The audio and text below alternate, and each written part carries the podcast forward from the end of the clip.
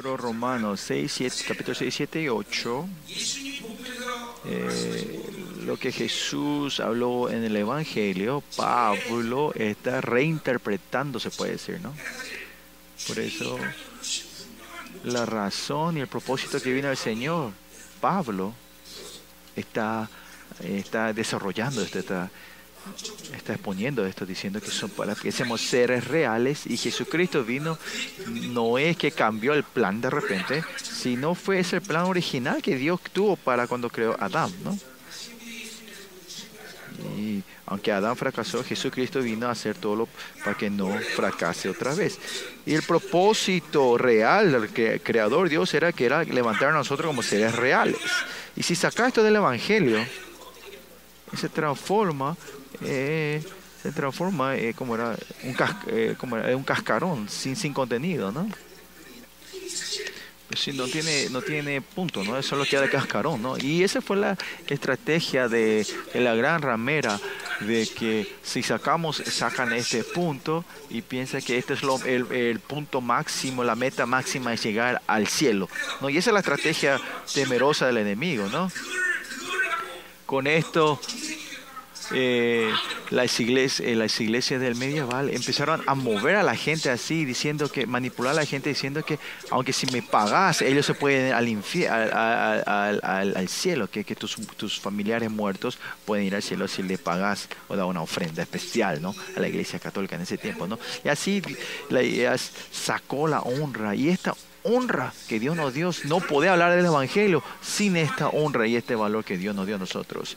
Y ese es el propósito de nuestra santidad y la glorificación que tiene que llegar. Tenemos que llegar. Y para llegar a esa glorificación tenemos que tener el corazón quebrantado, el anhelo, el deseo y el gemido delante del Señor. Y tenemos que hacer no, pero si vive el Espíritu Santo, esto ocurre, porque el Espíritu Santo gime dentro de nosotros y con Él nosotros gemimos juntos para que, y toda la creación está anhelando y esperando que los hijos de Dios se levanten. Por eso la creación está gimiendo también, ¿no? Por eso cuál estado de la glorificación es la libertad de la gloria y eh, la redención del cuerpo. Ayer vimos todo esto, ¿no? O esta mañana, ¿no? Y el propósito de la iglesia, de la, de, de la, iglesia no es que el justo vivirá de la fe, sino que es ir a la glorificación. Y la base es ser, nacer de nuevo de Dios. En los pasados dos mil años esta, esta verdad se ha distorsionado y pusieron la meta en otro lugar, como Isaías 25, 24 dice que ya no hay más salvación en la iglesia, ¿no? El evento de la salvación ya no ocurre dentro de la iglesia.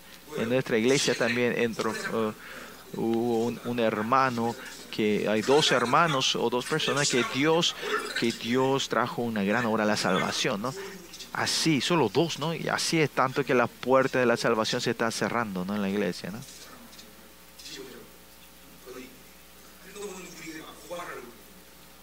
Uno era que traía, trataba de denunciarnos a nosotros en la iglesia y otro que solo la cerveza que, que, venía a la iglesia como si fuera, se iba al infierno. A ellos dos Dios les tocó y los transformó y, y, nacieron de nuevo en Cristo, ¿no? Y eso era natural en la iglesia, pero ay, en este día es casi imposible ver eso, ¿no? Ah, estoy viendo esto que tenemos que ver nosotros. Ah, el cielo se está cerrando. Como Isaías 24 se, eh, se está confirmando como la salvación es como parir a viento, ¿no? Dar, dar luz a viento, ¿no? Y eso hace que las iglesias vayan creciendo y empiezan a tener aposte, a, apóstatas, ¿no? Y la obra del enemigo, si ves, es tan severa que no es como antes, no es que le daban temor para que dejen a Dios, sino que eh, eh, el movimiento de esta hora están abriendo forma que vos solo dejes el, la fe, ¿no? Diciendo, mira, eh, todas las religiones tienen salvación, reciban la marca de 666, te va a facilitar la cosa de la vida, ¿no? Esto es temeroso. ¿Quién? Y esto es lo que la iglesia, esto está ocurriendo en la iglesia en Estados Unidos, está ocurriendo esto estos días, ¿no? Más allá cuando el pastor si ven en la iglesia, no dice si el pastor va a predicar, ya no hay no hay tanta gente, pero dice de repente va a venir un, padre o va a venir un, un, un, monje budístico, entonces la iglesia se llena más de gente, ¿no? Esto ya hace mucho está ocurriendo. Y por eso nuestra iglesia no importa si no homosexuales, quien sea, venga todos. Eh, ahí se juntan un millón de personas. Eh, y mi iglesia vamos a tener células o escuela dominicana en los bares y así la gente se llena, ¿no? No estoy contando cosas que no existen, eso ocurre, están ocurriendo ahora, ¿no? Por eso podemos si abrir los ojos y ver el mundo, es el tiempo que esto se está confirmando, ¿no?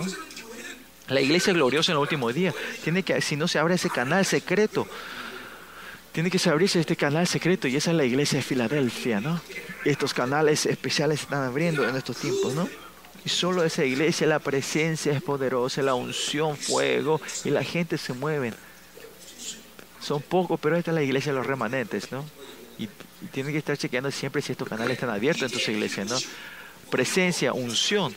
Esto ya se desapareció muchísimo en las iglesias, ¿no?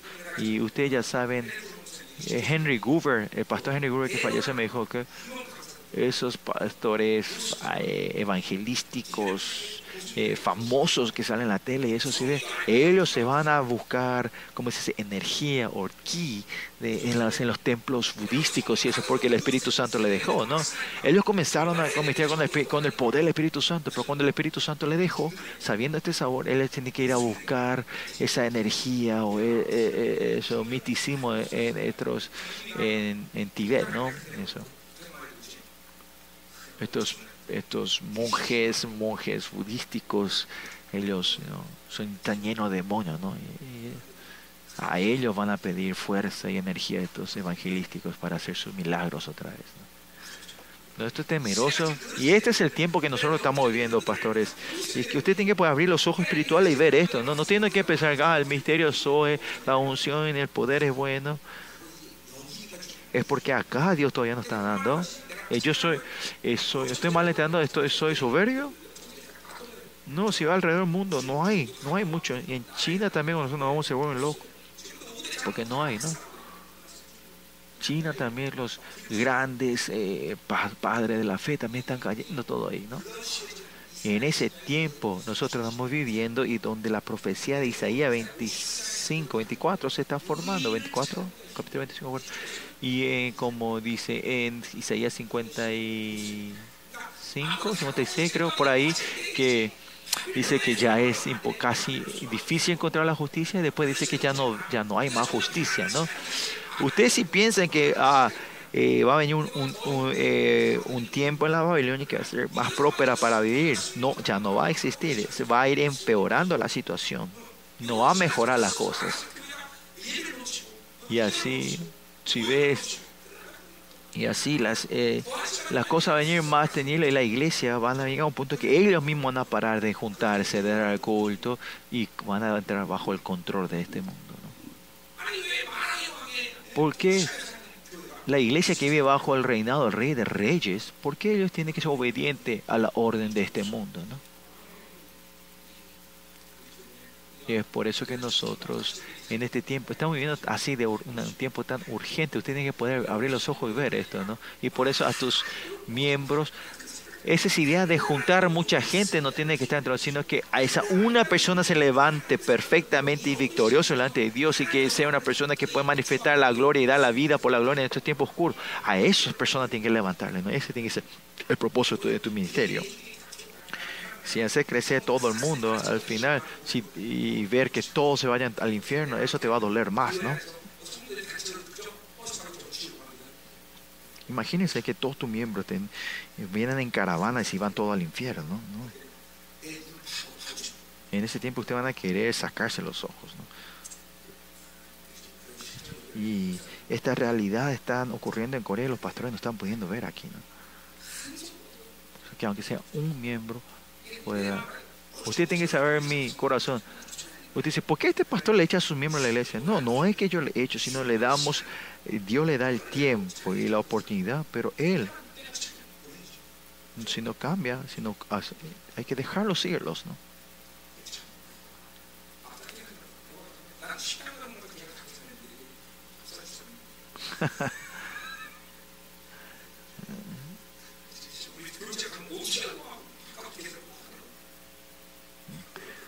una, una de las cosas que le extraña a ese hermano era que donde vayamos, él siempre aparecía y venía a pagar, pagar los en los restaurantes cuando íbamos a comer, ¿no? parte de eso. ¿no?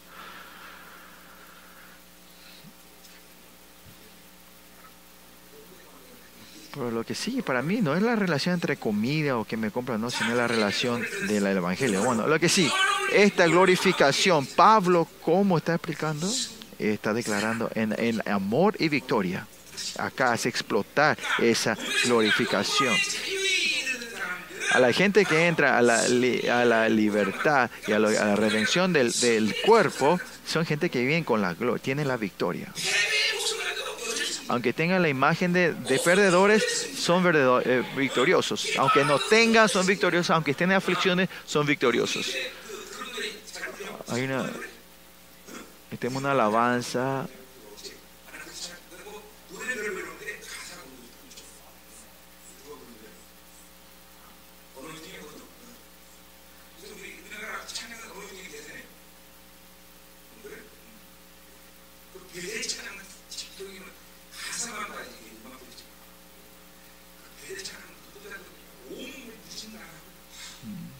Si ves las alabanzas estos días de, de, Betel, de Betel, ¿no? que son muy famosos, solo tienen que ver las líricas, las letras, no haya, no haya la música.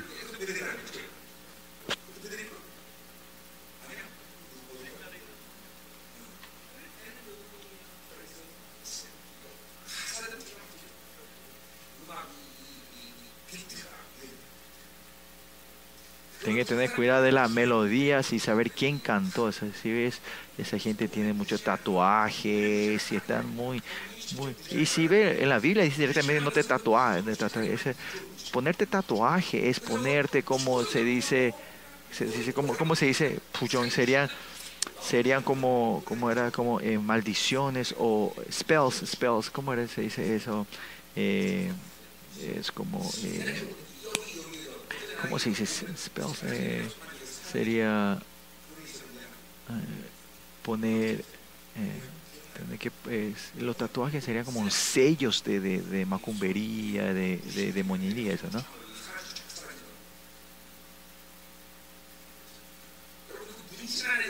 A los que tienen tatuajes, si ve espiritualmente, son muy sensibles, ¿no? Si a ellos les va a entrar demonio, tienen temor, ¿no? Ellos son muy sensibles a eso, lo que se han.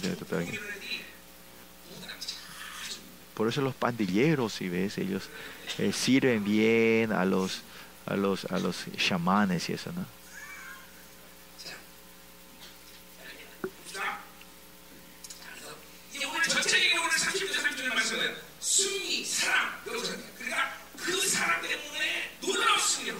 Y es por ese amor que confirmamos la victoria y por ese amor, eh, sea en qué estado estamos, nosotros no tenemos duda de la victoria.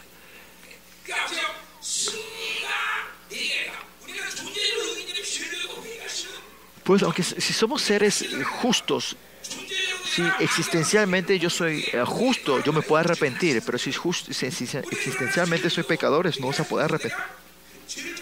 Pues la razón que aunque yo peca, yo peque, yo puedo ah, arrepentirme es porque yo soy justo.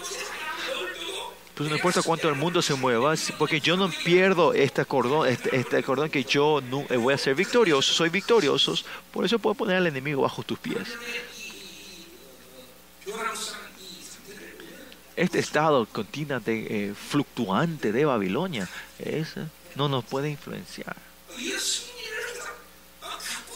Pues siempre tener la victoria. Que la victoria no es tener la victoria, es creer la victoria. Es que eh, los victoriosos son los que creen que tienen la victoria y que Él nos dio esa victoria, ¿no? Que Él tiene la victoria. Esos son los victoriosos. Por eso siempre, eh, si ves a los que creen en la victoria, hay muchas cosas que se puede decir de ellos, pero en primera Juan dice, la victoria es esto, es tu fe, dice, ¿no? ser victoriosos es, es creer y recibir todos los elementos de la fe de Dios. ¿Quién es el que nos da la victoria y quiénes somos nosotros? Eso es la victoria. Es tener la victoria continuamente, es mantener la fe, mantenimiento de la fe. Y que están manteniendo la fe, están viviendo de, que están pudiendo vivir ah, de la fe, en ese, del nuevo hombre, ¿no? en tu carácter, en tu persona, en toda tu área. ¿Por qué van a la oscuridad? Es porque no están manteniendo la victoria. Si no entiende la victoria, no entiende, es, es que ustedes están recibiendo la, la eh, como pérdida, son, están recibiendo pérdida. Si alguien te molesta, sos perdedor, pensar que sos perdedor, que no tenés dinero, sos perdedor. Toda la gente espiritual, no importa la situación y las condiciones reales que vienen a ti, usted puede separar de eso. Si por, por, el intento que hiciste y fracasaste y erraste, eso no significa, eso no, eso no significa que no sos, que no significa per, no sos, que sos perdedor, ¿no? Cuando chutas la pelota, de una vez capaz que no entre el gol, pero continuamente hay que estar chutando y un día va a entrar. El punto no es meter el gol, sino continuamente estar chutando, pateando esa pelota, ¿no? Y, patear la pelota no es solo, es, tienes que entrenarte a, a lucirte, ¿no? No es que sin lucir, no. Es, hay que lucirnos en la vida. Es lucirnos, lucete, pata.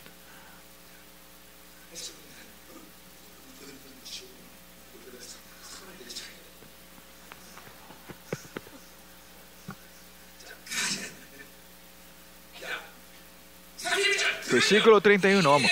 ¿Qué pues diremos a esto? ¿Qué diremos de esto? A esto se refiere todo lo que dijo el capítulo 7 y lo del capítulo 8 y lo que ha de venir, ¿no? Dios no dio la santificación, glorificación y todo esto. ¿Qué más yo diré de esto? Dice que es obvio, es normal, ¿no? Y es porque dice más tarde, es porque Él nos amó, dice más tarde, ¿no? Y que Él nos ha llamado, no hay forma de explicar. ¿Qué diremos? No hay qué decir de esto, ¿no? No hay forma de expresar y contar este amor y solo sabe que es algo tremendo, ¿no? Con esta emoción y lágrimas, y, eh, lo que reciben este amor de Dios, ¿no? No hay forma de calcular, no hay forma de explicar. Miren, dice agape, si no, miren, si usted ama entre la gente, ¿por qué esta mujer le amó a este tipo? No, no se puede explicar. Y si es amén, todo es linda, todo es linda, hermosa, ¿no? Aunque coma con, la boca abierta, parece muy linda. Y cuando sea fea, vos le decís que es adorable, ¿no? Y cuando vos le odias a otra persona, sin razón vos le odias a esa persona, de verdad tenés que hablar así, ¿por qué actúa así? ¿Por qué camina así? Empezamos a odiar a esa persona por, por eso el amor del hombre y del odio no se puede explicar. Cuanto más el amor del creador de Dios, ese Dios todopoderoso nos ame, no se puede explicar, no hay explicación. Si ves a tu imagen, no hay razón por qué Dios te amó a vos, ¿no? Ese Dios tan honrado y valorme ame a nosotros. Vivir de Dios. No es que vivís eh, siempre contando las razones y excusas, sino por eso es siempre una emoción. No hay explicación, ¿no? Por eso no hay forma de qué diremos, no hay más que decir, pues, resultados, no sabemos qué, pero si Dios es por nosotros, ¿Qué, ¿Qué, significa Dios por nosotros? De otra forma, es, es mi aliado, es, es, mi equipo, ¿no? ¿Es el equipo del enemigo? No. Dios aparece que el demonio hizo bien esta vez. No, Dios no dice eso. Nunca dice eso el Señor, ¿no? Entonces, y si yo tengo el mundo y yo estamos, Dios va a decir, no, parece que hicieron bien el mundo. No, no importa qué diga el mundo, qué diga el demonio, 100% está a mi lado. No, vos hiciste bien, te va a decir. Siempre me levanta la mano a mí. Por eso 100% que está con nosotros es siempre mi equipo, de mí, mi aliado. Y más allá, no es cualquiera, sino eso es Dios Todopoderoso, el soberano Dios, mi equipo. Si Él es conmigo, la vida en sí, ya terminó todo, ¿no? Porque tratan de vivir otra cosa, pensando que vos tenés que confirmar esta victoria, vos tenés que crear esta victoria y ustedes tratan. Ese es el legalismo, esa es la religiosidad. Ahí no sale el resultado de la victoria. Que Dios es mi equipo, ahí termina todo. ¿Qué más necesitamos? No, no hay más nada que necesitamos. De la fe viene la victoria. ¿No? Ah, Él es conmigo. Esa es la justicia de Dios que siempre está conmigo. Y la razón que Él no dice que just, no, reconoce como, just, como justos es la justicia que nos dio nosotros que hablamos en capítulo 6, 7 y 8. ¿no? Si tenemos esa justicia, siempre me reconoce justo, está siempre al lado mío. Y siempre yo soy tu equipo. Y si Él es mi equipo, no hay nada que decir. Por eso si Él es conmigo, ¿quién contra nosotros? ¿Quién contra contra nosotros? Si el Todopoderoso está conmigo, ¿quién podrá levantarse contra nosotros? ¿no? Si queremos entender más esto, Dios es Yahweh, Jehová. Yo soy quien yo soy, dice en Génesis, ¿no? Yo soy el que existe solo. De acuerdo a su voluntad, Él decide y toma la decisión y concluye todo, ¿no? Pero la creación no puede hacer eso, ¿no? Lo, que la, creación, la criatura siempre tiene un motivo y un resultado, ¿no? ¿Por qué hiciste eso? Bueno, tenía dinero, cuando tenía fuerza. las criaturas siempre tienen un motivo y conclusión, un comienzo, por eso es siempre limitado. Pero Jehová, Yahvé, existe solo, no tiene motivo y no tiene comienzo ni fin. Si Dios quiere hacer, hace, ¿qué hace? Si vos le decís, Dios, ¿por qué a este feo le pusiste como rey? Uno le puede preguntar el motivo de Dios. Pues si cuando viví con Jehová, nosotros no vivimos la imitación de, nuestro, de la criatura, sino vivimos de Dios, de que es ilimitados. De la, vivimos de la... Es, no es que vivimos de que qué puedo hacer, no puedo hacer, no es que vivimos del dualismo, sino vivimos del monoísmo, de Dios solo, ¿no? Lo único que yo tengo que preocuparme es, es la voluntad de Dios, eso es lo único que yo me tengo que preocupar matar tu cuerpo, matarte a ti mismo. Este es el trabajo. Si con tu cuerpo y tu carne vos no te matás, no morís a ti mismo, siempre vamos a estar atados en, eh, tengo, porque yo no tengo esto, tengo que hacer esto, y porque tengo que parar, tengo que hacer esto y lo otro. Tu vida se complica completamente. Esencialmente, se complica. Por eso nosotros con Yahweh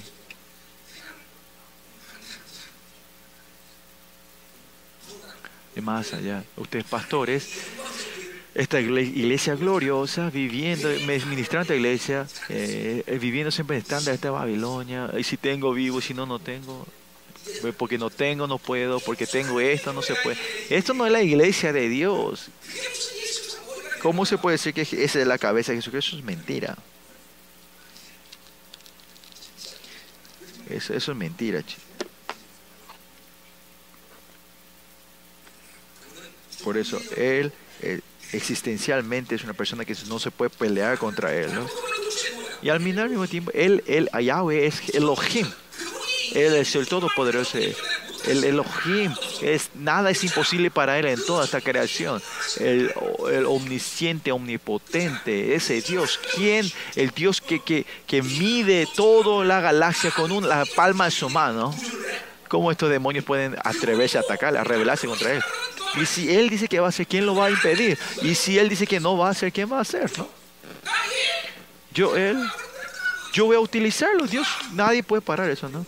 Che, vos no le conocés a Él, es inútil, es complicado.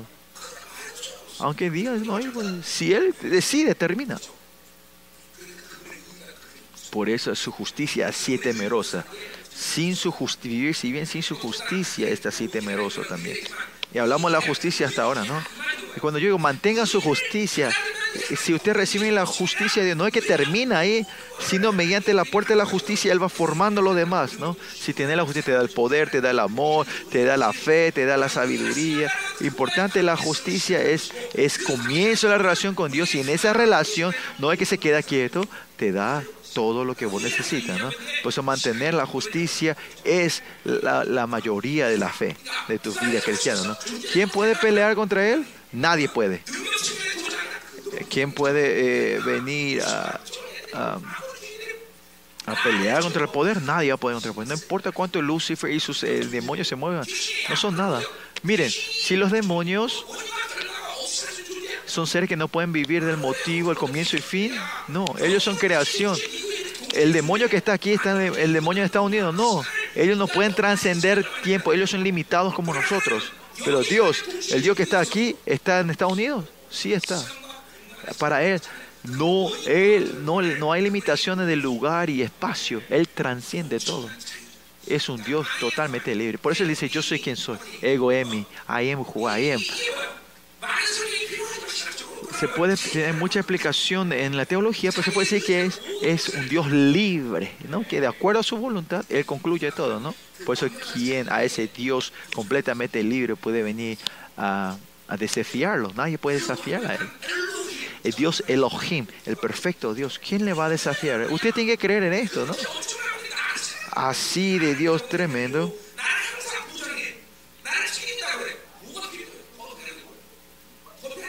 ¿Qué más necesitamos, no? Él es mi abogado, es mi manager. Es más allá de mis padres. ¿Qué más necesitamos? No necesitamos nada, ¿no? Este Dios tremendo que puede, que puede doblarla del ¿no? Por eso, eh, eh, ese de llegar a, a 500 mil años de luz de aquí derecho, Él puede doblar el universo y en un segundo llegar ahí, ¿no? Cuanto más sabes, es eh, tener más confianza cuanto más sabes de Él, ¿no?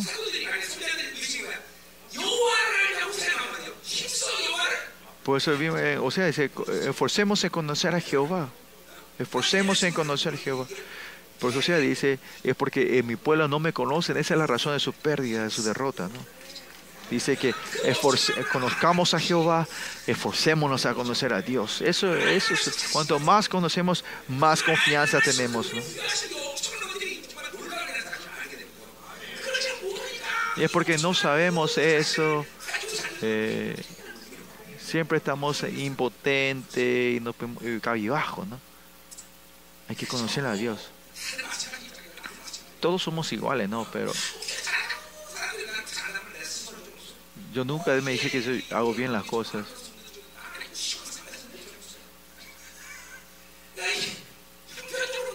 En las condiciones tampoco, mi, te puedo decir, condicionalmente no hay nada que yo puedo eh, así hablar con confianza, ¿no? La confianza que yo tengo no es por la conclusión, sino por el valor que Dios me da, por, por la honra que Dios me da. Ahí viene mi confianza, es verdad.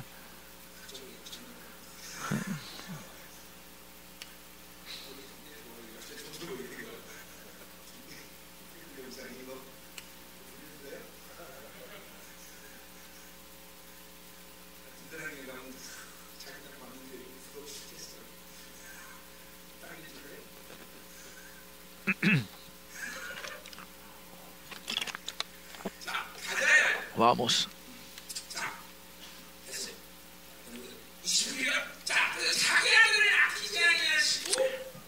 32, versículo 3. El que no escatimó ni a su propio Hijo, sino lo entregó a todos, ¿cómo no nos dará también con él todas las cosas? El que no escatimó ni a su propio Hijo. Si ve, el texto en sí significa que Él no amó a nosotros más que a su Hijo, ¿no? Pero si ve literalmente, Él no amó a nosotros más que a su Hijo. Es por eso que a su Hijo lo pudo dar sin escatimarlo, ¿no? Esta es la característica del agape, el amor de Dios. Es el agape de Dios es poder sacrificar lo que más valora para poder rescatar al otro, salvar al otro, amar a los otros, ¿no? Ya, por eso, por eso la Biblia dice que ames a tu enemigo, ¿no? Si tienes el amor de agape, es que vos podés dejar lo que más aprecias para amar a esa persona. Y entonces se puede explicar, como se puede explicar el amor de Dios, o tampoco no puede explicar por qué amar. cuando viene el amor de Dios, ama a esa persona, ¿no? Y por eso en la iglesia es donde se mueve el amor de Dios, no con el poder de Dios. No, no con fuerza, sino con el amor de Dios. Y el poder verdadero viene cuando puedes amar. Del amar, el, si viene una fuerza de poder, es poder amar. Y la comunidad va creciendo de ese amor y llega en relación que puede morir por ese eh, hermano. Es la, mayor, la, la, imagen de la iglesia poderosa, ¿no? Que vos puedes morir por los unos de otros, ¿no? Y los pastores, ustedes, eh, lo que Dios quiere hacer con ustedes es llevar a tus miembros de la iglesia a, la santificación y a la glorificación. Ministrar, predicar, eso es secundario. Si Dios se mueve, vos puedes hacer todo eso. La, espiritualidad verdadera es que tus hijos, tus siervos, tus, tus ovejas puedan ir creciendo a ese lugar.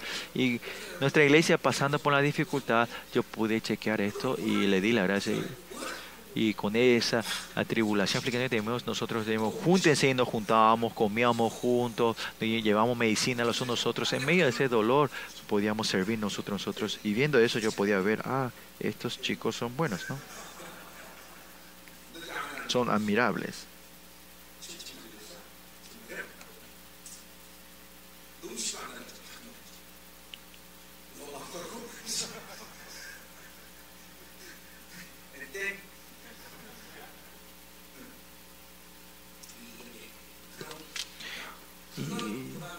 En esa tribulación, en dificultades, Dios, la iglesia, no es que se preocupa.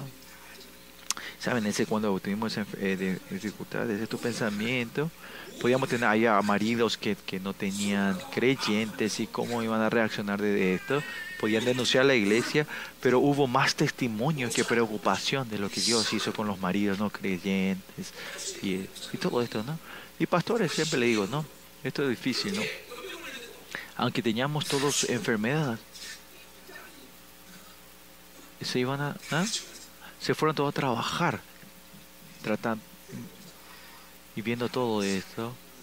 Ah, el amor de Dios está llegando, está creciendo en nuestra iglesia, ¿no?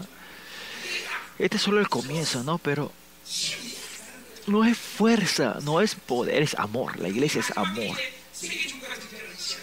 En, este, en el último día, cuando la iglesia de Dios se manifieste, cuando la iglesia está unida en amor, no habrá nadie que pueda desafiar a esa iglesia de Dios en los últimos días. Amén.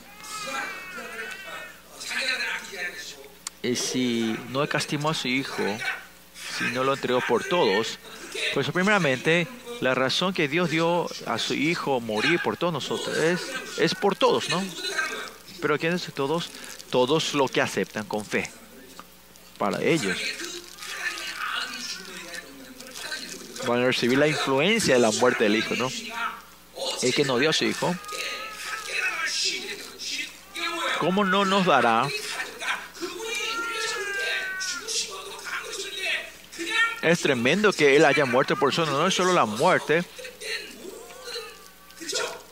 sino todo lo que Él, digamos, ganó. La victoria, el resultado, el elemento. La palabra Shin viene con Él, que nosotros también junto con Él recibimos todo lo que Él, ah, logró. Y no es que termina ahí, sino que Cristo Jesús, el Rey, esa unción real nos da a nosotros y como Él estuvo victorioso en la cruz y fue reconocido como Hijo de Dios, a ese nombre nos dio a nosotros también.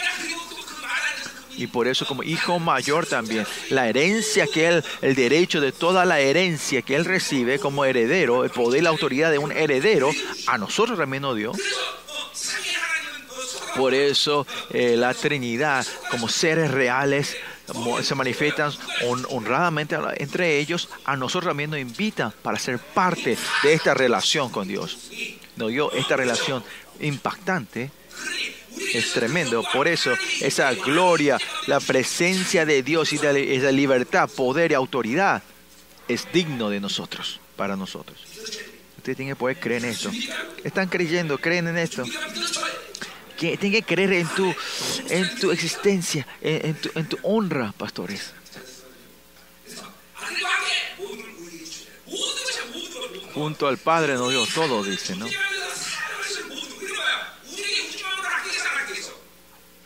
Si Él nos dio todo con su Hijo, ¿qué más nos dará a nosotros, no? Cuando más vivís con Él y el glorioso de Dios, la cosa que el mundo te da o no te da, eh, a eso no hay más problema, ¿no?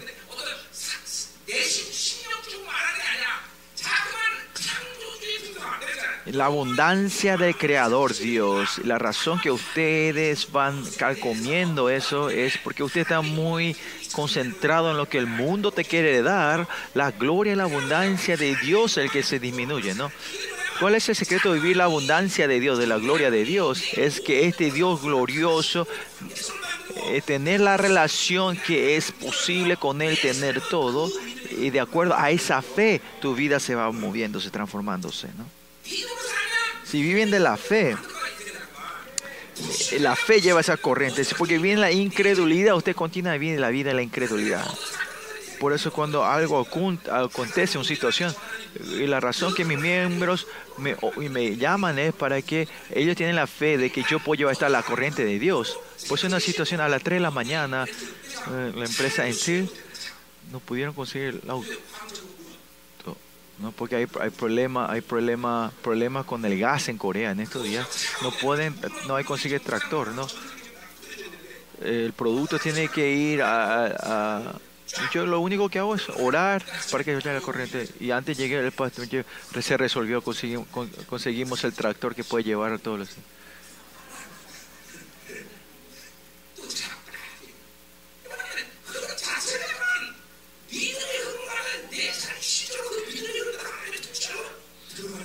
Pues de acuerdo, si vas a la fe, se va, si llevas la situación toda la fe, se va, va, bajo el dominio de Dios. ¿no?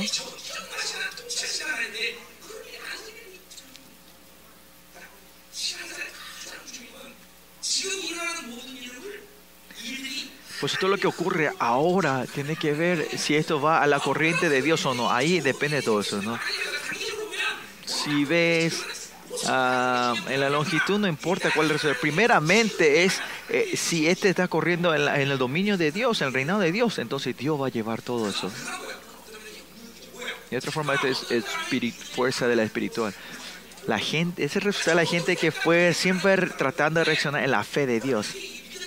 Al principio eso no da, no pueden, pero continuamente viviendo así, no importa qué situaciones viene, vos de, eh, o declara con fe y le da a Dios, Dios, vos es tuyo. Alguna vez se puede declarar la sangre, la unción, lo que sea, pero trata, siempre está llevando esto a la corriente de Dios. No es el poder de Dios, del pastor, sino es el poder de la iglesia. ¿no?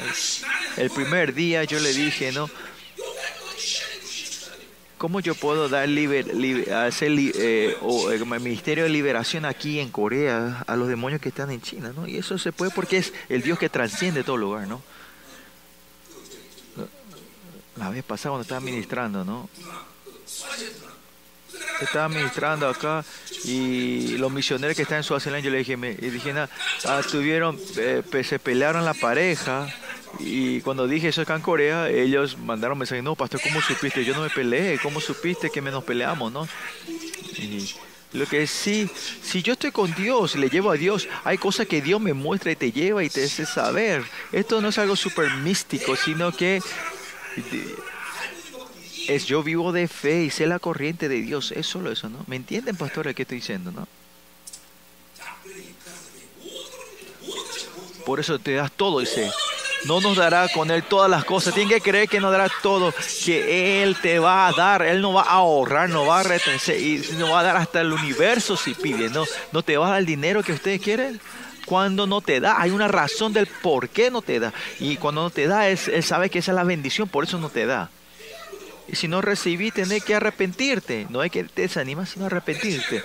Es importante, es, no es que te da, te da, o, posee, o no tiene, sino lo más importante, estoy en esa relación con Dios. Que esa relación, no importa lo que Dios me dé, yo tengo una, que no me va a morir, no me va a matar, ¿no? Pero a esa gente si le da, te descompone, te da, si confía en el mundo, a esa gente como Dios le va a dar, ¿no? Capaz le dé unas cuantas veces. Pero Dios no te va a seguir dando porque si sabe si que te da vas a morir, entonces no te puede dar el nuestro Señor, ¿no? Pues importante relación con Dios. Por eso el reino de Dios no está en que te da o no te da, tener o no tener. El reino no se limita con eso. Ahí no tiene que haber problema. Eso, eso no son problemas, no son condiciones, ¿no? Y ahora estamos viendo la, de, eh, la victoria, la gran victoria en el libro romano, ¿no? la, la, eh, la, condición de la gente que están diciendo esta carta en romano, ¿quiénes son? La mayoría eran esclavos. A ellos no eran que, que, que tenían victoria confirmada, sino que a estos esclavos, si hoy el, dueño le decía que vayan a morir, van a morir. A ellos, a ellos, no es que la situación le daba a ser victorioso. Mar, en Mateo 6, 32, dice, no te preocupes lo que vas a comer y vestirte. ¿Quiénes son los que están escuchando? A esas personas que no pueden resolver la comida hoy, mañana van a morir de hambre. No son la gente rica. A ella le dicen, a esa gente pobre le están diciendo, no te preocupes de qué comer. Solo si busca el reino de Dios, Él va a ser responsable. Es cuestión de la fe. ¿Quién es el que declaró? Y, y sabes si, quién es el que te puede dar. Ahí termina, termina todo. Esta es la esencia de la iglesia, ¿no? Es la esencia de la iglesia. Terminó el partido ya.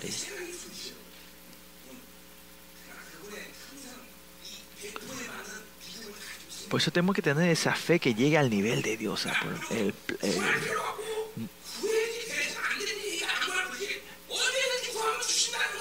que tener, tiene que tener esta fe que no pedís porque no es necesario, pero si pedís, Dios te va a dar todo, ¿no?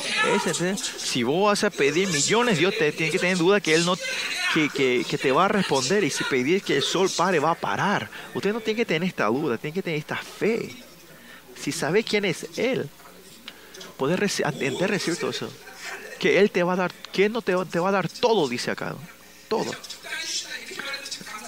Si te da media también va a ser, va a ser, va a ser, va a ser pero dice, dice todo, ¿no? Para alguna vez la Biblia es mentira, ¿no? Exagera las cosas, parece, ¿no? Pedí todo lo que quieras y te daré, ¿no? Este paré. Si el Señor te decía, ora solo esto y no lo otro, pero la Biblia dice, pedí todo, te va a dar todo, dice. Te va a dar todo, dice. Es uno o lo otro. Eh, ¿Hay algo especial o o la Biblia es exagera las cosas, no. Pero yo creo que la Biblia no exagera, es verdadera, ¿no? Pues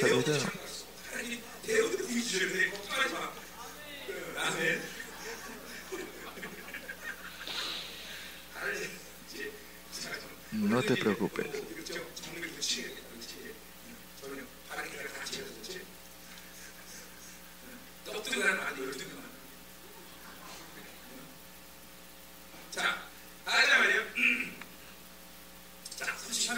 Versículo 33. ¿Quién acusará a los escogidos de Dios? Ese Dios nos amó a nosotros y dio su Hijo. Ah, ¿Cuánto más cuando hablamos de escogidos de Dios?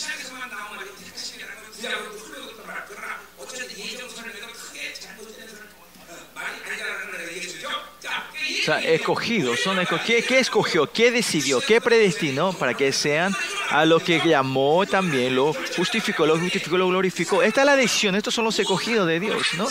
Hay muchas cosas aquí, pero eh, el capítulo 7 y 8 vimos, ¿no? ¿Quién le acusará? Nadie nos puede acusar a nosotros, ¿no?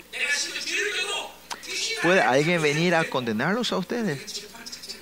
El demonio no nos puede venir a acusar aunque estén en el pecado, ¿no? Porque ese es el poder de la sangre de Cristo, ¿no?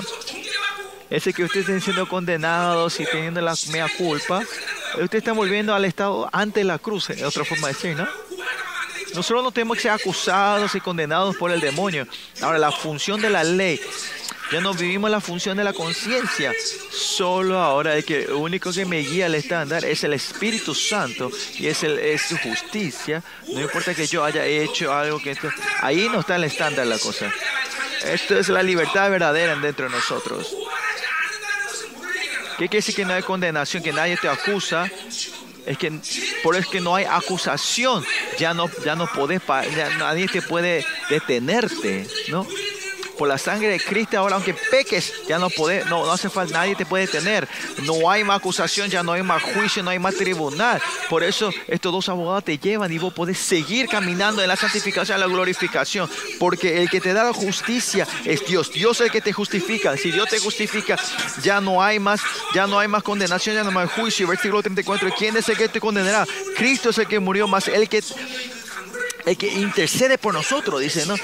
Si estos abogados mayores, eh, Jesús y el Espíritu Santo, nos están abogando, nos están, nos están defendiendo, nada, no hay más juicio y Dios nos justifica, ya nada te puede tener para ir caminando hacia Dios, ¿no?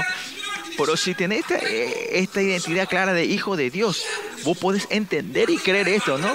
Antes los reyes, ustedes, los príncipes, cuando hacían mal, no era que, se le, disciplinaba a los, a los príncipes, sino había otra persona que se le pegaba se le pegaba a él y no al príncipe, ¿no? Así también el mundo también.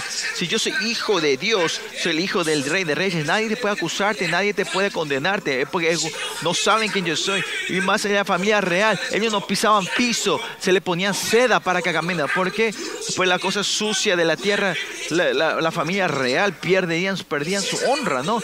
Si los reyes de esta tierra también tenían esta honra, ¿Cuánto más ustedes, no? Que el rey de reyes, esta honra de los reyes, ¿cómo van a explicar? ¿Cómo podíamos explicar nosotros, no? Pues en 1 Juan 5 que dice que el maligno no podrá ni tocarte. ¿Cómo te va a tocarte esa suciedad, no? Eh, ¿Cómo se atreven estas cosas de estos insectos en tocarnos, no? No nos pueden tocarnos. No nos pueden tocar. ¿Cómo se atreven estos demonios a tocar, no? ¿Por qué? Porque tenemos la sangre real dentro de nosotros, ¿no? Tienen que poder creer esto, en esta honra ustedes. Tienen que tener esta identidad lo que trae la victoria, no en que podés hacer o no podés hacer, ¿no?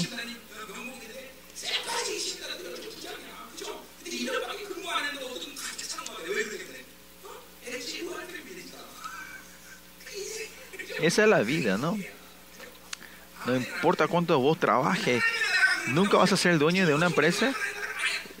Cuando el hijo venga, es el hijo, ¿no? eso es, somos hijos, somos dueños nosotros. Esta identidad tiene que aunque ustedes no puedan sentirlo eso en carne, ahora cuando vayan al reino de Dios van a ver al glorioso Dios y una persona eh, van a ver, solo se van a regocijar viendo esa gloria. ¿Por qué? Porque crecieron no eh, pueden regocijarse con solo mirar, pero hay otra persona que van allí y van a, se van a, como a disfrutar de esa gloria. Y esos son la gente de dueña, ¿no?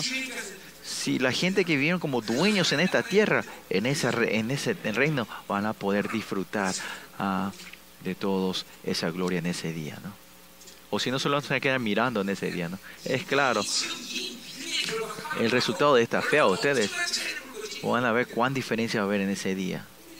Por eso ahora también nosotros claramente con esta fe tenemos que vivir disfrutando de esta fe, disfrutando de tu identidad y la gloria del rey, de hijo rey. El reino de Dios no es de otra persona, sino es mío. Es mío. Claro, con Cristo es mío. No, no se olviden. ¿Y quién le acusará a lo que Dios se lo escogió, no? Si usted no se siente la condenación, si no tiene condenación, van a saber la energía que malgastan se va a disminuir tremendamente, ¿no? Si solo cierran esto, tu oración va a ver, va a ser libre, van a o la oración va a empezar a penetrar, a romper barreras, ¿no? Por eso así es peligrosa la condenación. Por eso el enemigo sabe continuamente te trae Jezabel y te está condenando y te está está haciendo vivir una vida, una acusación basada en hechos, en obras, mira, y vos decís, sí, verdad, yo no, no soy digno de esto y lo otro, y te vas en desánimo y aflicción.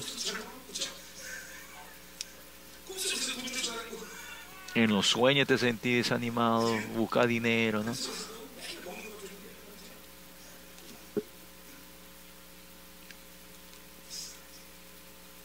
Es una, una vida trágica una, vida miserable. Versículo 34, bueno. ¿Quién es el que le condenará? Dice, ¿no? Si tenés la justicia de Dios en todas estas relaciones en tu vida, puede tener libertad, ¿no? Al revés, si hablamos al contrario, ¿no? En toda relación, si la puerta del pecado no se cerró y no tener la justicia, continuamente el enemigo va a estar aplicándole y va a ser interferir y manipular, controlar los actos de tu viejo hombre. Y allí vienen acusaciones, condenaciones, vos sos así, eso es pecado, vos no podés hacer esto, ¿cómo te atreves a hacer eso? ¿Y por qué no haces esto? Y continuamente te va condenando. Por eso cerrar la puerta del pecado en tu vida es así de libre, es gran libertad. Ahí.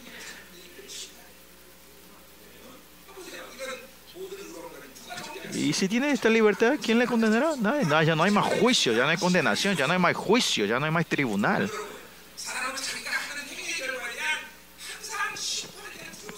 O si no, la gente siempre viene con este temor de, la, tener un juicio de los eh, hechos, obras de que vos haces, ¿no?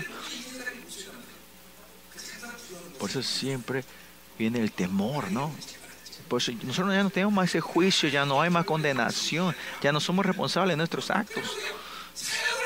Entonces, aunque ustedes ministran en su ministerio, después de predicar, hay mucha gente que caen en condenación de la predica. Es porque ustedes no creen que Dios va a ser responsable de lo que predicaste y porque no están manteniendo esa relación con Dios, ¿no? Especialmente yo, cuando yo predico desde el trono, Él he bendecido y si hiciste bien, eh, Mino, o cuando yo eh, predico el libro de Pablo, Pablo se está levantando y diciendo, che, Mino, vos estás enseñando muy bien mi libro, ¿no?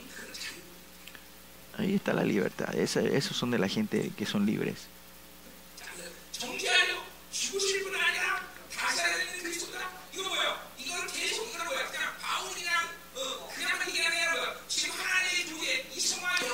Y esta relación de Dios en la santificación y glorificación, Pablo está diciendo esta declaración que está ocurriendo dentro de él, cada versículo, ¿no? Esa relación que Él murió por nosotros, que Él resucitó y estoy lleno, lleno de la vida, la resurrección cuando el tiempo va pasando. Si usted oraron dos horas al comienzo de tu oración, todo lo que confianza, si eran diez, cuando termina dos horas, esto va expandiendo, creciendo más la fe. Y esta vida y la resurrección tiene que ir creciendo en el medio de la oración. Pero si en la oración terminaste con desánimo, algo, oraste algo mal, ¿no? Eh, la, justicia de Dios, el amor de Dios, la relación tiene que ir creciendo cuanto más tiempo pasa con Él, ¿no? En la oración, en lo que sea, ¿no? Y dice que Él, Él murió por nosotros, más Él resucitó y nos dio esa gloria a nosotros, ¿no? Y esta vida es la vida y la justicia que Él me da. Ahí podemos declarar la victoria y es ahora el enemigo, lo que la Babilonia me da, ya no es más problema. No lo tengo que tomar problema. Es porque viven de tu fuerza. Esto se transforma en problema para ti, ¿no? Y después continúa diciendo que Él resucitó y el que además está a la diestra de Dios. ¿Qué quiere decir? Que Él murió, resucitó y no termina ahí, sino se fue a sentarse como un victorioso, como eh, el ganador se va a sentar en el trono de Jehová. ¿No? Y como dicen, dice que, que, que, la muerte de Cristo es mía, eh, la resurrección de Cristo es mía y el trono es mío. mío. Y en Efesios dice que fuimos sentados junto con Él al trono. Otra forma, Él nos está invitado a esa a ese banquete de la victoria. no ha invitado a sentarnos con Él, eh, porque Jesús viene a sentarse al lado del trono. Él no se va solo, sino que viene, invita y trae a sus hermanitos, que somos nosotros. Y el trono, y el trono es es el lugar donde la persona que fue victoriosa y tiene el derecho de, reinar, ¿no? En Filipenses dice que el nombre que, que, que, todos se postren delante de ese nombre, al mismo tiempo a nosotros nos dio ese Señor. Ese Dios que es victorioso, si levanta la mano viven, si, y si ponen abajo esa gente muere. Esa decisión, a los victoriosos, a los, que, a los ganadores tienen esto, y creer en esto es victoria en sí. Hay que creer en esto. Por eso a los que tienen esta fe, los demonios no pueden tocarle, no le pueden acercarse a ellos, ¿no? Por eso en Hechos dices, yo conozco a Jesús y a Pablo, pero ¿quién sos vos? Le conocen a Pablo, al que creyó en la victoria de Jesús. Pero le dice, ¿quién sos vos? Este, yo conozco a Jesús y a mí no. Pero ¿quién sos vos? ¿Quién sos vos? Por eso miren, se, a la, se sentó a la diestra, otra vez él tuvo la victoria completa y se sentó como ganador, como el vencedor, y él nos da toda esa misma autoridad, la victoria a nosotros, ¿no? Por eso la iglesia es donde está bajo el dominio, el control del, del, vencedor, no de que él no significa, no significa que vos tenés que ir a ganar las cosas, sino que ella es el vencedor y nos dio esa victoria a nosotros. Eh, amén. La gente vivieron así. No es que, que cuando vas avanzando va a ser victorioso, sino ya te dio la victoria y quiere que vayas avanzando con esta victoria nosotros, ¿no? Por eso muchas cosas hablamos nosotros, es porque es tan importante para los el templo, es porque donde ahí, cuando Dios se siente en el trono del templo, es la confirmación de la victoria, ¿no? Pues en Salmo 68, David alaba el éxodo de es, y ese es cuando el templo se, se, cuando él se sentó en el trono, cuando Dios se sienta en el trono del templo, y ahí es la completación, la perfección del éxodo, después de mil años de que salían de Egipto, ¿no? Y para nosotros es la completación de nuestro éxodo del mundo de cuando Jesucristo vuelva a esta tierra y se siente en el nuevo templo, ¿no?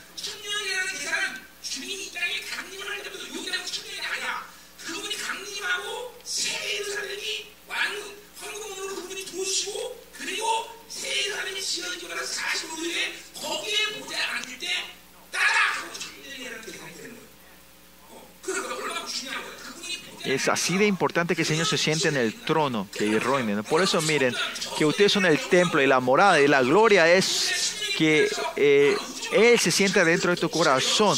El dominio, el reinado que Dios tiene en todo el universo está reinando dentro de ustedes. Y es por eso está así una, es glorioso que Dios le llama a ustedes templo y morada. Y por eso la primera cuando me con el Señor, este, este, esto me hizo volver loco a mí. Que yo soy templo de Jehová, yo soy el templo de Dios. La primera cuando me fui a Israel, ¿se acuerdan? En la, eh, en eh, cuando me fui al túnel de, la muralla allá, ¿no? Allá había mucho ataque y no estaba nervioso y todo eso, pero no me gustaba nada ahí, especialmente en el hotel los judíos eh, los empleados no me, ni me reconocían, no, no me saludaban. ¿no?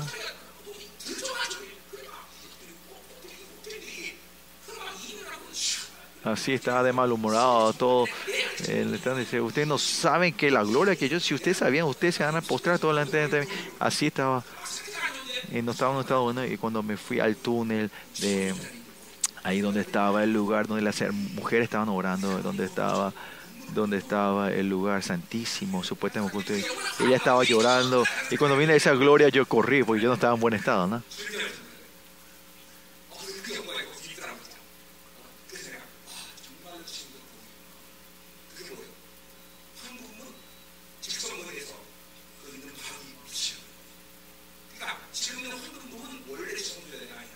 Donde está la maquita dorada ahora mismo no es el lugar donde estaba eh, el templo verdadero de Dios. Y si va a 30 metros de ahí, hay una roca, ¿no? Abajo de ese lugar es el lugar santísimo. Y ese está conectado donde está cerca, cerca de, la muralla, de la muralla de, de, muralla, muralla, muralla de, lamentos. Si ves hacia, hay una cueva, ahí las mujeres están ahí. Y, y está cerrado esa puerta, pero ese, ahí derecho es donde está el lugar santísimo. ¿no? Por lo que sí, esa gloria está dentro de ustedes. ¿Y cuál es el punto que hoy les declara a ustedes? Templo de Dios o morada de Dios significa que Él está vivo en mí y su dominio, su reinado está dentro de mí. Aleluya. Ustedes tienen que creer quiénes son ustedes. A los que creen, esto se forma. Si no creen, no hay forma, ¿no? Por eso miren, dice que Él intercede por nosotros, por nosotros también. Él se sentó como un gran el vencedor en el trono victorioso y dice que no se queda quieto, sino intercede por nosotros. En 1 Timoteo, 2 Timoteo 2.5 que dice,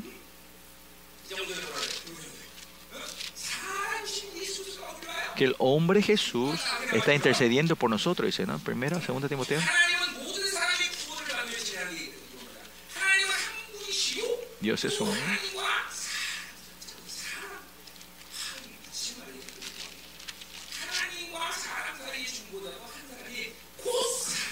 Primera Timoteo 2.5 dice, porque hay un solo Dios, un solo mediador entre Dios y los hombres, Jesucristo hombre, dice. ¿Por qué Jesucristo y hombre no se puede usar, no?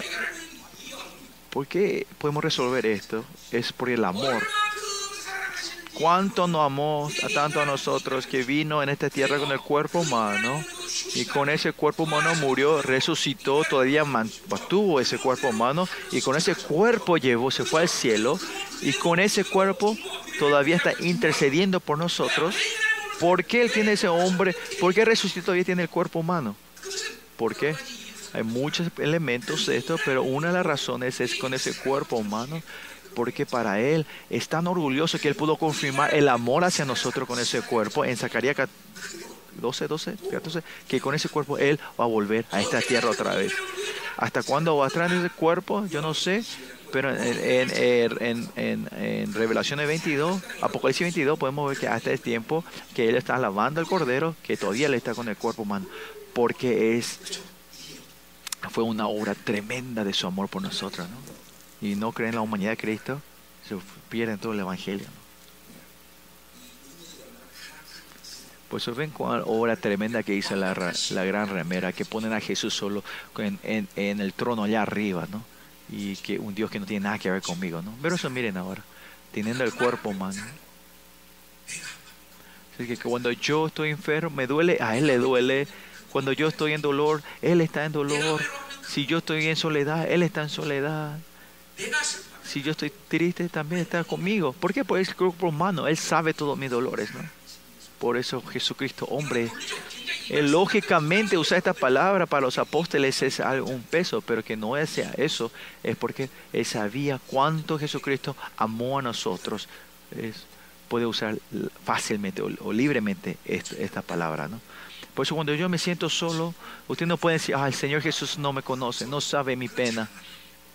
No tiene que alabar así esas alabanzas, esa adoración. Él sabe todo. Sabe toda tu pena, sabe todo tu dolor. Sufre junto contigo. Eh, Lamentaciones 3 dice, ¿no? Él, él se impone el mismo dolor nuestro. Y es por eso que con nosotros, Él es el, heredero con nosotros, ¿no? Y como dije hace rato también podemos decir, padecemos junto con Él y, junto a la gloria, ¿no? Y es por, ese, por eso te dice que son la alabanza de su gloria, ¿no? No es que hace, hacemos como quiera, ¿no? Ahí sí hay eh, problema, ¿no? Por nosotros. Él viene a interceder. El Espíritu Santo intercede, Jesucristo intercede. Decime una razón del por qué yo voy a perder. Porque eso feo. No hay razón, no hay razón. No hay ningún motivo de que nosotros, no hay razón que nosotros perdamos, ¿no? Desde Génesis hasta ahora, Dios perdió alguna vez contra el demonio. Ninguna vez perdió contra los demonios. Por eso los demonios, cuando dicen Jesús, ellos se, se, eh, ponen, se ponen todo en blanco. Viene pánico sobre ellos, ¿no?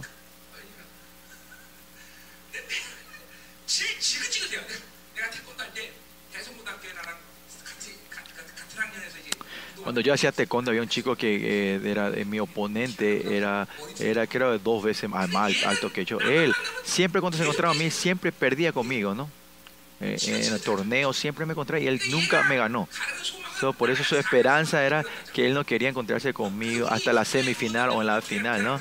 Y por eso cuando nosotros eh, hacíamos la competencia, el, el aliento era contra él, era vas a perder otra vez, perder otra vez, ¿no? Y por eso cuando se encontraba se ponía blanco, ¿no?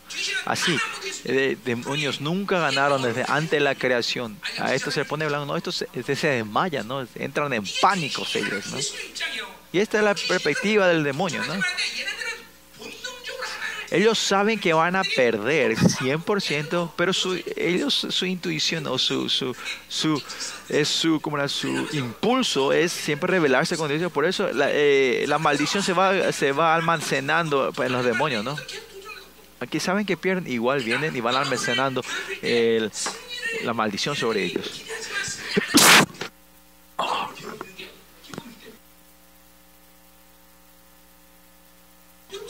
Perdón, disculpen. Ah.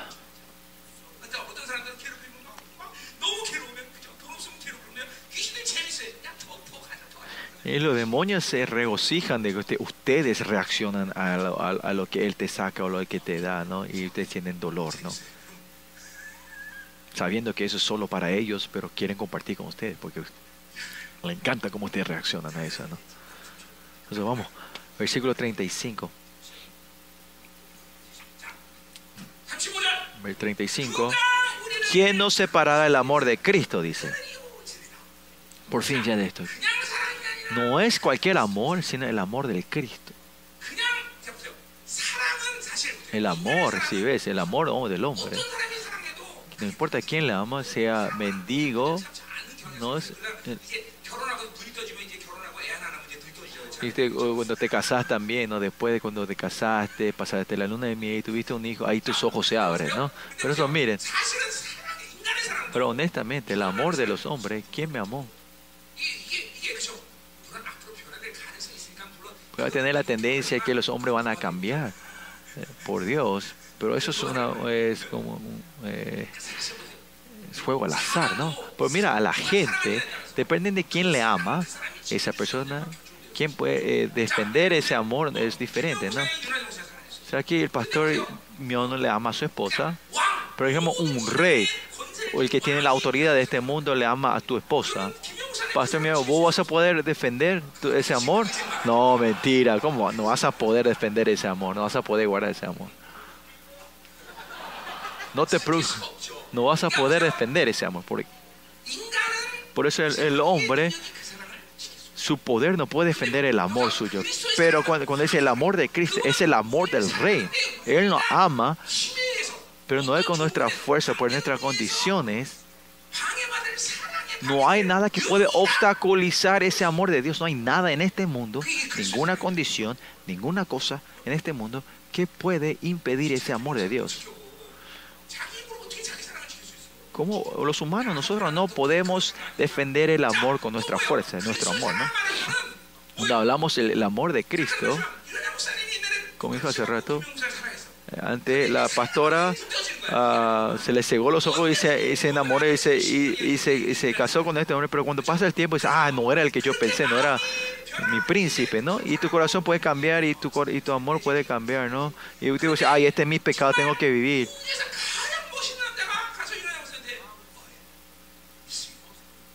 pero si viene un hombre, un hombre maravilloso, el mejor del mundo, y viene dice, quiere vivir. Y ya que estaba pensando con este de su marido, ella puede una vez puede cambiar su corazón a otro hombre, ¿no? Pues el amor del hombre, de la cuestión de la fuerza, de cuestión de tu corazón, vos no podés, no podés garantizar ese amor. Pero el amor de Dios no es eso. Más que, primeramente, eh, tiene el poder y la autoridad de garantizar este amor eternamente. Y Él es el, Señor mejor, el más a ese amor no hay, no hay forma de que mi corazón cambie hacia ese amor de Dios, ¿no? Es un amor tremendo. ¿no? Por eso que el rey le ha llamado, ustedes ah, qué bien, qué lindo. No es que termina ahí, sino él tiene la fuerza de poder garantizar y guardar y defender ese amor. Así de tremendo es el Señor. Y si amamos y vivir una vida de amor con Él, si Él me ama, ese, ese Señor, no sé qué razón es, pero ese ser tremendo me ama, dice. Y me dice, me hace un ojito y me derrite completamente. Es tremendo este Señor. Este es el amor de Cristo. Pueden recibir y sienten este amor de Dios. Y no importa en qué situación, ese amor no va a fracasar. No fracasa ese amor. Ese es el amor de Cristo. Tiene que recibir con fe por eso esto. pues. Si sea pastor en tu vida, sea. Es cuestión, ¿estás recibiendo este amor o no? No, no es si yo tengo fuerza, yo puedo que soy capacidad, capacidad, eso no tiene nada que ver. Es solo no dudar eso y solo recibir ese amor. Por eso acá de y dice que venga tribulación. Y la tribulación, cuando más tribulación, ama más, angustia. Esa angustia no hay problema. La angustia en sí no existe delante de ese amor. Persecución, hambre, desnudez, peligro, espada. Nada de esto puede separarnos de este amor. Porque no hay nada que sea mayor de ese amor, no hay nada que sea más fuerte que ese amor, no hay una cosa más linda y preciosa que, el amor de Dios. Y por eso no hay nada que viene, no hay vida, ni poder, ni autoridad, poder de este mundo que pueda separarnos de este amor. Por eso dice, como está escrito, por causa de ti somos muertos todo el tiempo, somos contados como ovejas de matadero, ¿no? Aunque llevamos llevado a la matera, nadie puede separarnos de este amor, dice, ¿no? Viene del Salmo, ¿no? Como dice Pablo, condición, situación y o la realidad que vos estás pasando. No tenés que reaccionar, no reaccionar de eso, ¿no? Porque no tiene nada que ver conmigo. De ese amor nadie puede separarnos a nosotros. Por eso miren, antes de todas estas cosas, somos más que vencedores por medio de aquel que nos amó, dice, ¿no? Aunque haya estas fuerzas exteriores, nosotros somos más que vencedores, dice. Más que conquistadores, somos más que vencedores, ¿no? No, no es que ese, ese poder no ama, no es que el poder no ama, sino porque nos ama ese poder, se manifiesta, ¿no? en Salmos 1.10 creo que dice, que dice en coreano.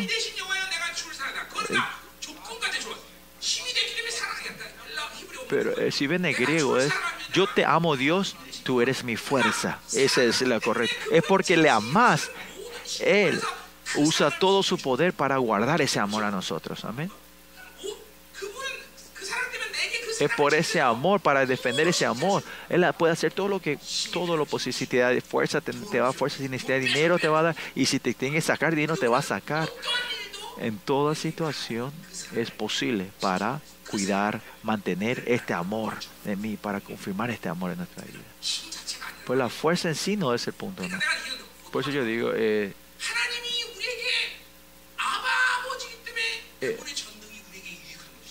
es porque Él es Abba Padre. Mi Padre, su poder es beneficio de mí.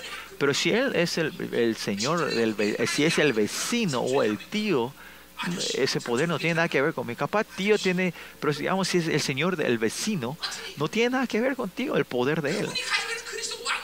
Esa autoridad, gloria real. ¿Por qué benefició a nosotros? Es porque Él nos ama.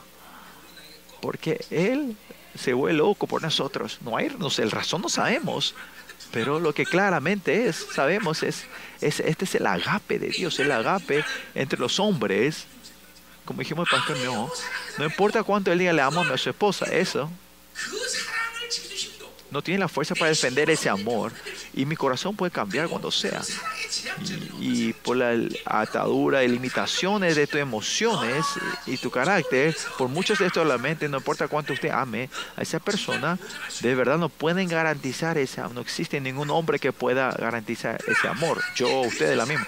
Pero el amor de Cristo no es así. Él es pura emoción en sí, digamos. Juan cuando dice, cuando Dios es amor, no es algo tan simple. Otra forma de decir,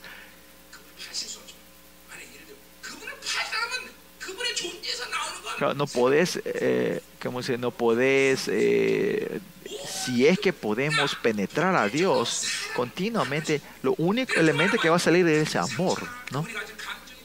Heridas, limitaciones eh, de esa persona. Por eso puedes él, Dios no tiene esas eh, ataduras, estos filtros para que el amor se corrompa. Él es amor en sí. Y él no, tiene otro, no puede hacer otra cosa más que amar. Y es por ese amor.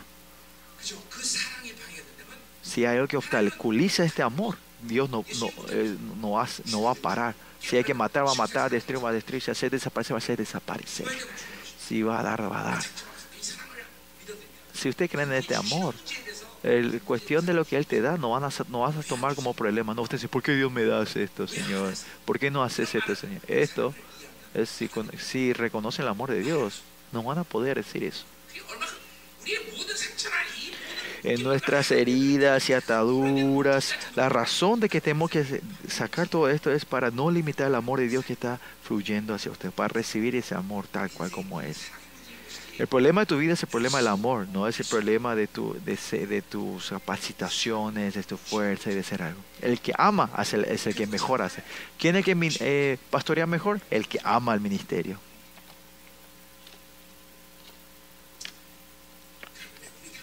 Y nuestra conclusión es, eh, nuestra conclusión en ese día cuando vamos a encontrar con el Señor rostro a rostro, cara a cara, ¿no? Y ese que anhela, llama al Señor, se van a encontrar en la forma más gloriosa delante de Él. Porque lo siempre yo digo, ¿no? Él es todo para nosotros.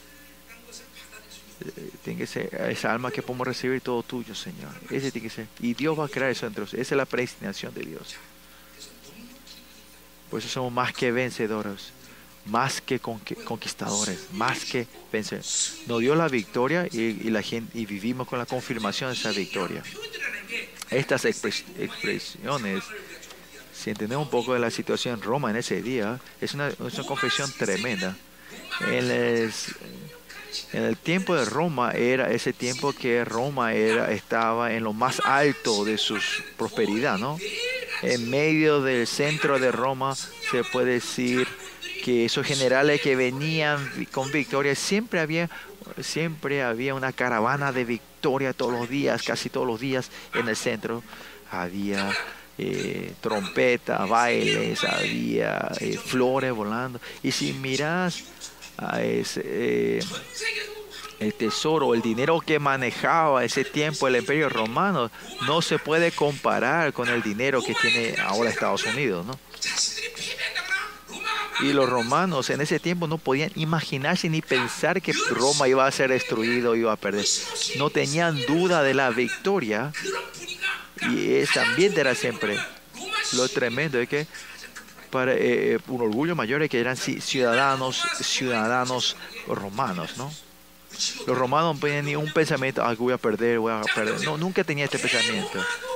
Pero hasta la gran Roma decía eso, los ciudadanos de Roma, si ustedes que tienen la gloria al reino de Dios, y si saben que es el, el, el reino glorioso, tener ese pensamiento perdedor eh, y, preocupaciones y ansiedades. Miren cuán grande es esta incredulidad. En Colosenses que dices que tiene la fuerza de desarmar al enemigo ah, y llevar el, eh, como era el desfile, la victoria. Esa es nuestra identidad. Y y la gloria mayor en Roma era, era que alguien tenía que morir, era salir y morir por pelear y, y, y morir por Roma. Eso era lo, esa fe era tan grande en ese tiempo, en el Imperio Romano. Se puede imaginar, ¿no? Que había casi todos los días en el centro de Roma un, un como era un desfile de victorias, y era algo orgulloso para ella ser ciudadana de Roma, ¿no? un estado que siempre habían tesoro y botines de guerra. Y por ahí, en ese sentido, son más que vencedores. Y Dios dice eso porque, si sabes quién es Él y el reino de Dios, es eh, esta declaración de Pablo que dice que son más que vencedores, usted no va a tener ninguna pizca de duda. La iglesia es un lugar donde siempre es más que victorioso. No importa cómo esté la situación ahora, la esencia de la iglesia es que ustedes son más que vencedores más que vencedores, más que conquistadores.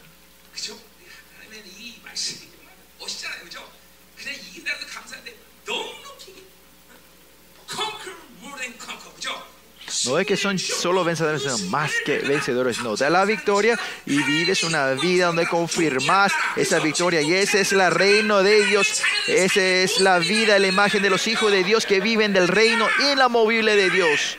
Esa es la vida creer en esa victoria y siempre va caminando en esa victoria. Cuando miras atrás tu vida, vas a ver que todo fue victoria en tu vida. No tiene que dudar esto, no tiene que vivir la, vivir la corriente de la fe. Es cuando viste atrás tu vida, ah, que Dios hizo toda la obra de la victoria y la fe. Y pasado 30 años, cuando yo miro atrás mi vida, hay unas cosas, unas cuantas cosas que te voy a resolver, pero la, todos terminó en victoria. Yo solo con fe de la victoria avancé y cuando miro atrás, todos terminaron en victoria, ¿no? Aleluya. Eh, crean en esta victoria. Y ustedes creen en esta victoria, ustedes serán los vencedores no el resultado, sino que el creer en la victoria de Dios, ustedes son los vencedores. Hay que creer en esto. Amén. Eh, es lo que cree en esta victoria, en tu conclusión de vida, yo haré ver esa victoria. En 1 Timoteo, 2 Timoteo, Pablo que dice, al que termine mi vida, está preparado la corona, la corona, la justicia. Ese tiene que ser nuestra confesión a nosotros. Que la corona de la victoria está preparada por nosotros, para nosotros. Por eso yo confirmo esta victoria. Pablo confirma esto. Ustedes están confirmando esta victoria. No tiene que caer en, la situación que ustedes están, sino que Cristo y la victoria que Dios nos dio. Ese es nuestro deber. Solo perseverar y hacer el aguante. Y miren, y cuando con fe en las victorias avanzan, van a ver atrás que todo terminó en victoria. Yo consolo a la paciente viendo cuándo Dios me va a dar esta victoria. Y vi atrás, Dios había confirmado todo esto, la victoria en mi vida.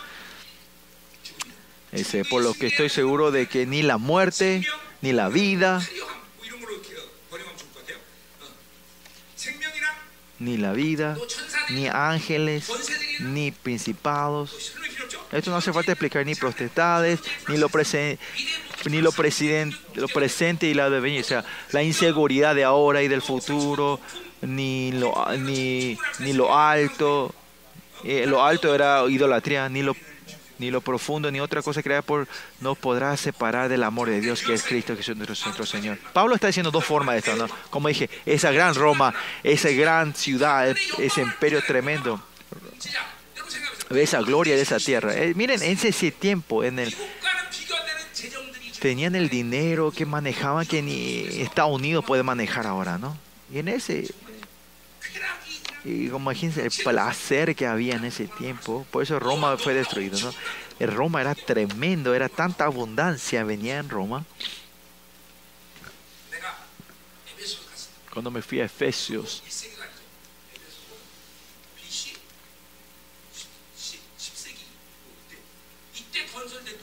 Efesios fue una ciudad que él creó eh, en el 100, 100 antes de Cristo, ¿no?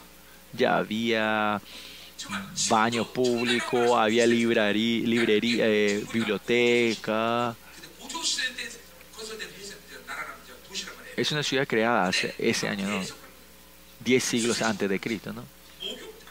Ya había baño público, había shoppings, eh, ya había...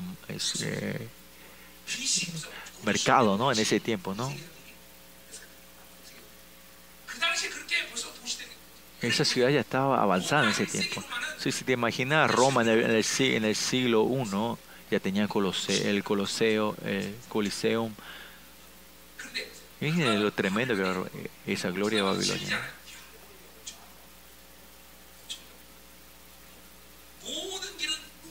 Todo, la cami eh, todo el camino guía a Roma, ¿no? Miren todos los caminos que había en ese tiempo, ¿no? Era un camino que cuando un batallón podía moverse 20 kilómetros en una hora, ¿no? Y, y, los de israelitas son estos, este, Pablo se puede decir que era, eh, es como era un campesino de Israel que viene a esta gran ciudad, ¿no?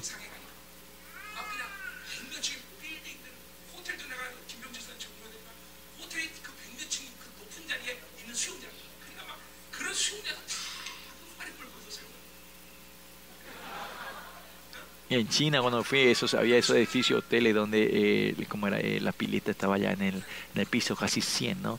Eh, puedes nadar viendo toda la belleza de o la maravilla de esa ciudad, ¿no?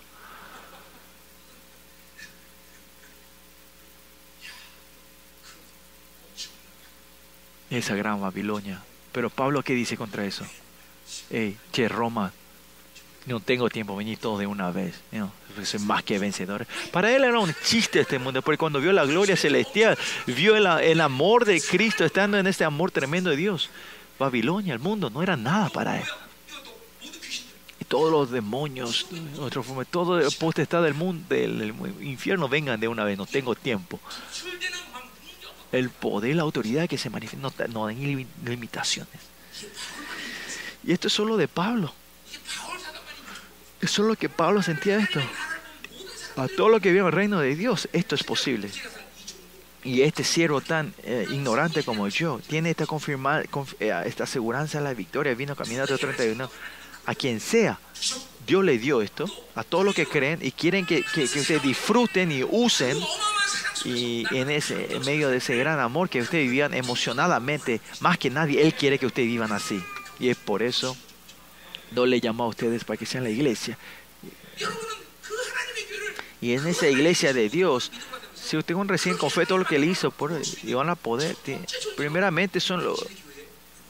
Usted le eligió a ustedes como primeros para la gente que puedan ver esa obra del Señor que quiera hacer en la iglesia, esa gloriosa obra gloriosa en tu iglesia. Y esta es la honra de ustedes. Aleluya. Esta gloria, esta victoria, este amor, ustedes pueden creer. Vamos a orar. Usted tiene que explotar dentro de este. A estos siervos amados, Señor, dale tu honra, Señor. Que puedan recibir este amor sin duda, Señor. Y la gran victoria de Dios puedan recibirlo, Señor. No solo Pablo, Señor, que todos nosotros podamos declarar esta gran victoria que Pablo, esta Babilonia que no es nada, este, esta Babilonia y estos demonios insignificantes, Señor, ayúdanos a pisotearlos a estos insectos, Señor, y poder llevar esta victoria y declarar y hacer explotar la victoria en cada una de sus iglesias, Señor. Y que las iglesias de misterio Zoe puedan, con la honra de y ser hijos reales, puedan levantarse. Bendícenos, Señor en esta última sesión. Señor, el poder del amor de la gloria de Dios, este amor poderosamente pueda explotar, Señor. Todos juntos, oremos. Aleluya. Aleluya, Señor. Más de ti, Señor. En esta hora ven en este lugar, Esta declaración de que somos más que vencedores de Pablo, este amor que nos lleva a la gran victoria, esta confesión, igualmente queremos levantarlos en esta hora de la iglesia estas iglesias misterio Zoe, que tiene el Evangelio del Rey, vinimos caminando los pasados 20 años, que ahora, esta temporada, que el Evangelio del Rey se va confirmando, Señor, en cada iglesia, que tu obra pueda empezar a levantar a los reyes en cada una de estas iglesias. Más de. Y por última, con tu cielo, Padre, impartir sobre cada uno de tus siervos que tu amor, tu gran de la victoria sobre nosotros. Aleluya. De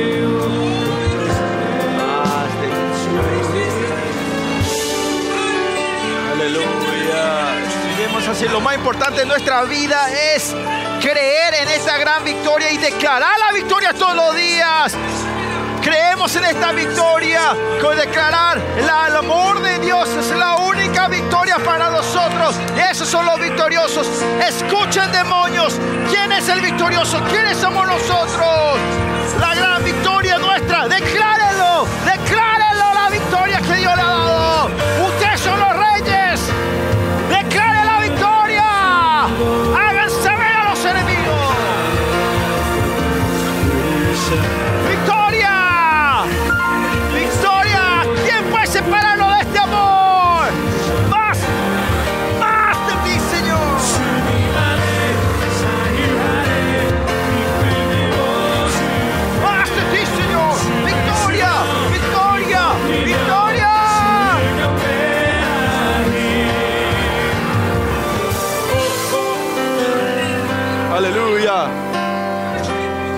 El botín de hoy es esto. Que Dios hizo toda la victoria para ustedes. Él cumplió la victoria. Y lleven esta victoria y esta unción de la victoria fluya en la iglesia de ustedes. Y la conclusión de esta victoria, que propósito es ese, que es el amor de Dios y la gloria esté lleno de ustedes. Así es verdad, Señor. Derrama tu gloria y tu amor sobre nosotros, Señor. Y es por eso la conclusión de esta victoria, que es la victoria, Señor, que no tengamos duda y que con esto vamos saliendo y declarando, pisándole el demonio hacia los enemigos y saliendo de la influencia babilonia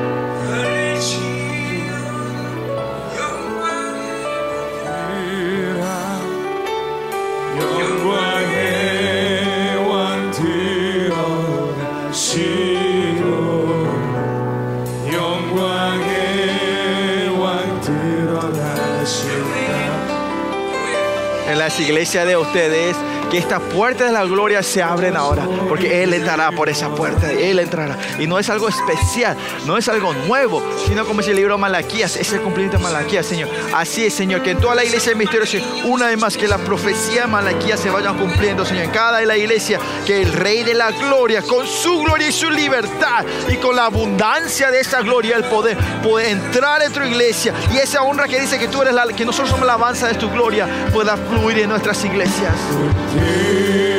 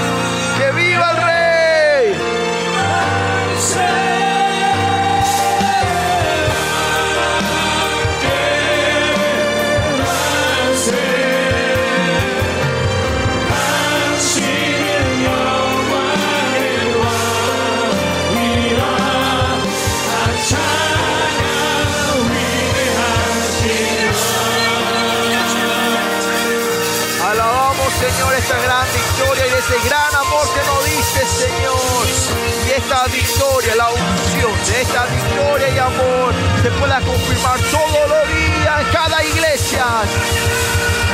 Que esté lleno de esta confirmación y de esta unción. Llénanos de esta unción.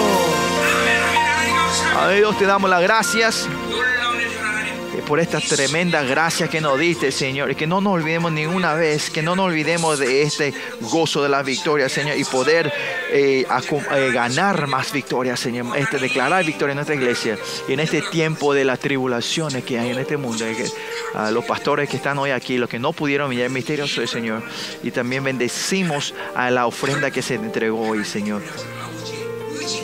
Que tu voluntad no puede caer, Señor. Tu voluntad no va a cambiar, Señor. Y en cada iglesia que puedan ver la abundancia, la riqueza y el poder de tu gloria y la alabanza de tu gloria que somos nosotros, vaya creciendo esta emoción y esta fe dentro de nosotros. Y ahora, ah, la gracia de Jesucristo, que la cabeza de la iglesia y el gran amor de nuestro Padre y la comunión con el Espíritu Santo sobre todos los que deciden que, son, que yo soy hijo real, que tiene- tienen la fe, de, tengo el amor y la victoria de Dios sobre tus hijos, sobre el misterio de todos los remanentes alrededor del mundo.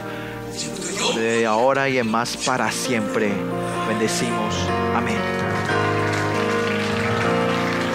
Bendiciones. Gracias a todos. eh, nuestra familia latinoamericana, habla hispana. Le bendecimos y nos vemos dentro de poco.